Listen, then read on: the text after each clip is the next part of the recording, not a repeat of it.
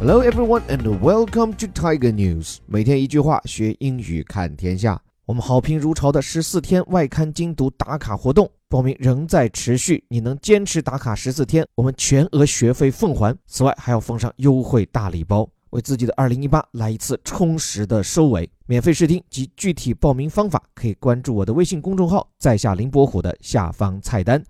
哪怕就在半年前，我问你咖啡应该喝哪家？我想多数人会说星巴克，再不济你会说 Costa。但就短短这么一年不到，星巴克在中国的霸主地位，指不定就要被挑落马下。不对，是挑落鹿下。因为这家的 logo，你懂的，可是一只梅花鹿。但你可知道这只鹿跑得有多快？它究竟有何神力，能在这么短的时间跑遍万水千山？以及更重要的，它到底是一只短跑明星？还是一位长跑冠军。今天借着彭博社的这篇头条，我们一边喝咖啡，一边对星巴克来一句：“Starbucks, there's a unicorn in your China shop。”这标题就是在对星巴克喊话呀。按字面就说，在你家的中国门店里有一只独角兽。哟，你看这新闻里满满都是虚构。首先，Starbucks 很多人都能叫得出，但这个名字的得来，我以前在一篇文章里写过，它是一本名气很大但又很难读懂的小说。Moby Dick，中文翻译叫《白鲸记》。这当中一位水手的名字，这位叫 Starbuck 的哥们儿，在船上担任大副，相当于军队里的参谋长，是个沉着睿智的人物。所以当时星巴克的最初创始人是几位英语老师，这几个有点掉书袋的文学爱好者，就想到用这个名字来烘托出星巴克这种小资甚至有点小众的格调。所以你说星巴克就一纸杯端的快餐咖啡，却能令很多人神迷。光是这个有内涵的名字就立下功劳。再说后面，什么叫做星巴克？你家的中国门店里有一只独角兽 （unicorn），这是西方神话里长得像马的一种神兽，唯一不同就脑袋上有个角，英语叫做 horn（h-o-r-n）。So unicorn is an imaginary animal like a white horse with a long straight horn growing on its head。但是在创业投资界，Unicorn 意有所指，通常是指那些极其成功的初创企业，就是还没上市，但估值就已过十亿美元。So in business, unicorn or a unicorn company is a new venture whose valuation exceeds billion dollars。那像这样的初创明星企业，在美国像是 Uber，在中国像是滴滴，但现在又有了这家咖啡连锁。对了，说到咖啡店。各位总觉得要有什么大词才好描述，但很多时候咖啡店就叫做 coffee shop，尤其是像星巴克这样买了就走的，反倒是那些在午夜阳光后点一杯悠哉悠哉坐在那儿的小咖啡馆，我们可以称其为 cafe，就是拼成 c a f e，不因为来自法语，所以念的比较有腔调，cafe，砍肥砍肥，感觉喝了能减肥。接下来关注这只独角兽如何挑战星巴克。A valuable startup is giving the Seattle company a run for its money。说这家估值很高的初创公司，现在让这家来自西雅图的咖啡大佬都疲于应付。这里其实最核心的就一个惯用，叫 give somebody a run for one's money，表示什么呢？就是使你的对手啊全力以赴地对付你。It means make your opponent in the competition use all their skill and effort to defeat you。不是革命年代共产党的军队，那是让蒋介石坐立不安啊！为此不惜攘外必先安内，全力剿共。你就可以说，The Red Army，或者说 The Communist Forces gave Chiang Kai-shek a good run for his money。注意这里虽然提的是 money 钱，但并非单指烧钱来打败你，而可以说无所不用其极。不过反过来。 能让这家位于西雅图的咖啡巨头 The Seattle Company 如此重视这家中国小企业，表明他们在吸引消费者方面真的很有一套。后半句告诉你：As consumers start demanding digital savvy and delivery capabilities，就中国消费者呀，现在开始对线上体验和送餐能力提出了要求。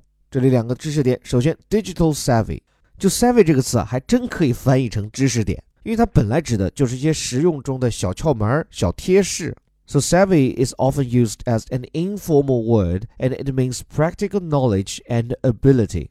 一个意思跟它差不多的词叫做 know how，但在这里 digital savvy，你把它理解成叫数码知识点，明显不知所云，而是应该把这个 savvy 啊引申理解为就是一种聪明智慧的状态。甚至 savvy 这个词本来用作形容词，就可以把它翻译成是机灵的、有灵气的。所以这个 digital savvy 指的其实就在手机上操作的那种便捷好用。另外，现在的消费者还提出另一要求，叫 delivery capabilities，送餐能力，其实就是能不能送外卖。你看，就是凭借着这样的电商思路，这家线下的连锁品牌瑞幸咖啡，英文叫 Luckin Coffee，你看现在都已经火上了彭博新闻的头版。就先跟各位说说看啊，这家牌子的发展速度有多快？它从今年一月份才算正式开业，然后到现在已经在中国二十一个城市建了超过一千五百家门店。这是一个什么概念哈？就拿星巴克跟它比，就从覆盖城市来讲，两家显然还不在一个量级。星巴克现在已经进入中国一百四十个城市，是瑞幸的七倍，但是星巴克总共的门店数也就才三千四百家，也就是瑞幸的两倍多一点。但关键哈，星巴克是一九九九年就进入中国大陆，相当于是用了将近二十年时间才开了三千多家店，而瑞幸用一年不到，门店数就已经逼近它的一半，而且就到今年底。瑞幸的目标是开店数达到两千家，也就是说，照这个速度啊，真是要不了两年，这家连锁旗下的码头指不定比星巴克还有存在感。那么，这家蹿升很快的本土品牌，现在已经很值钱了。今天的音频里说到那个词 “unicorn”（ 独角兽），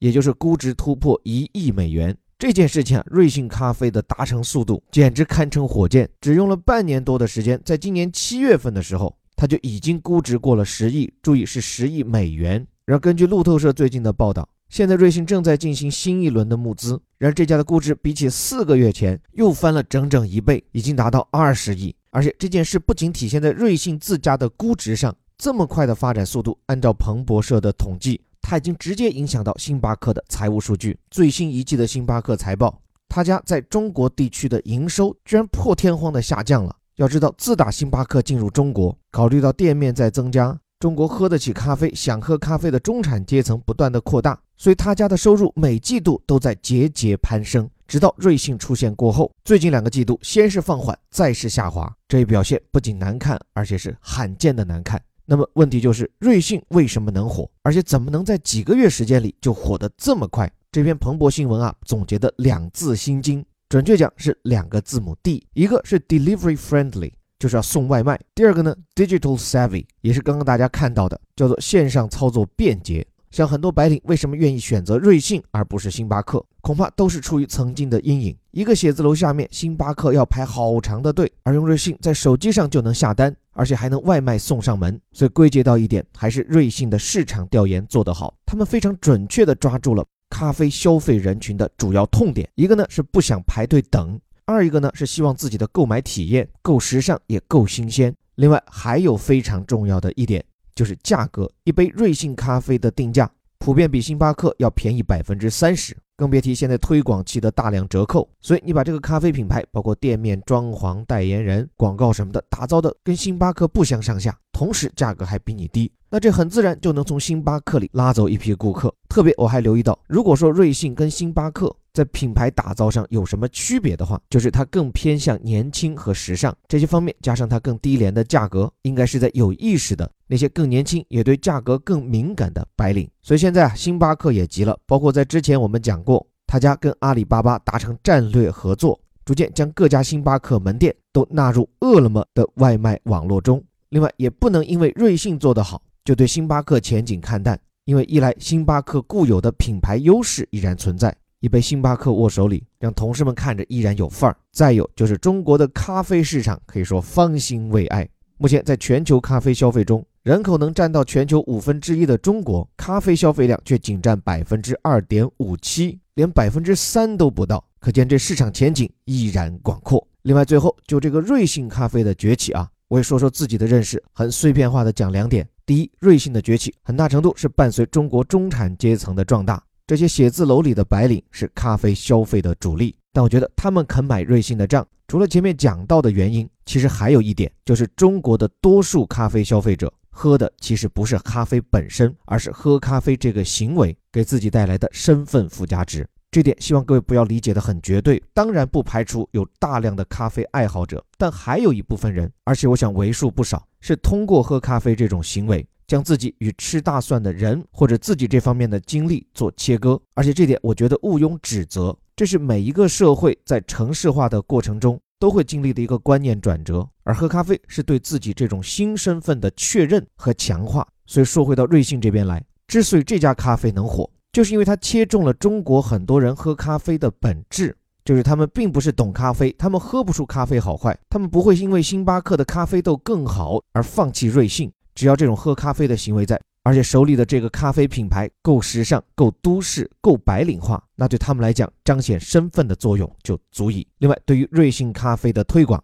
固然是很成功，但我也有一些担心。就是这家品牌，包括彭博社这篇文章里也谈到，为了推广品牌，瑞幸在短时间里就砸下重金，找来汤唯和张震做代言人，在电梯广告里滚动播出，特别是还送出了大量买一赠一的免费咖啡券。这种做法固然涨粉很快，但显然不可持续啊！当然，通过打折、免费培养顾客的消费习惯，这种做法屡试不爽，但是用钱吸引来的用户忠诚度总归不太牢靠。相信在不久的将来，瑞幸将要面临的最大竞争对手，可能还不是星巴克，而是照搬自己套路的后来者。很可能这种跑马圈地的做法，又会重演中国式的烧钱大战。就像曾经的打车软件和现如今的共享单车，在大把烧钱过后，可能是几败俱伤，可能只有极少数的幸免，可能是整个商业逻辑在炙热燃烧后的覆灭。而对于消费者来讲，他们从这场狂欢中获得的，除了一时的便宜外，别忘了，可能还有像滴滴那样一统江湖后的垄断、高价和傲慢。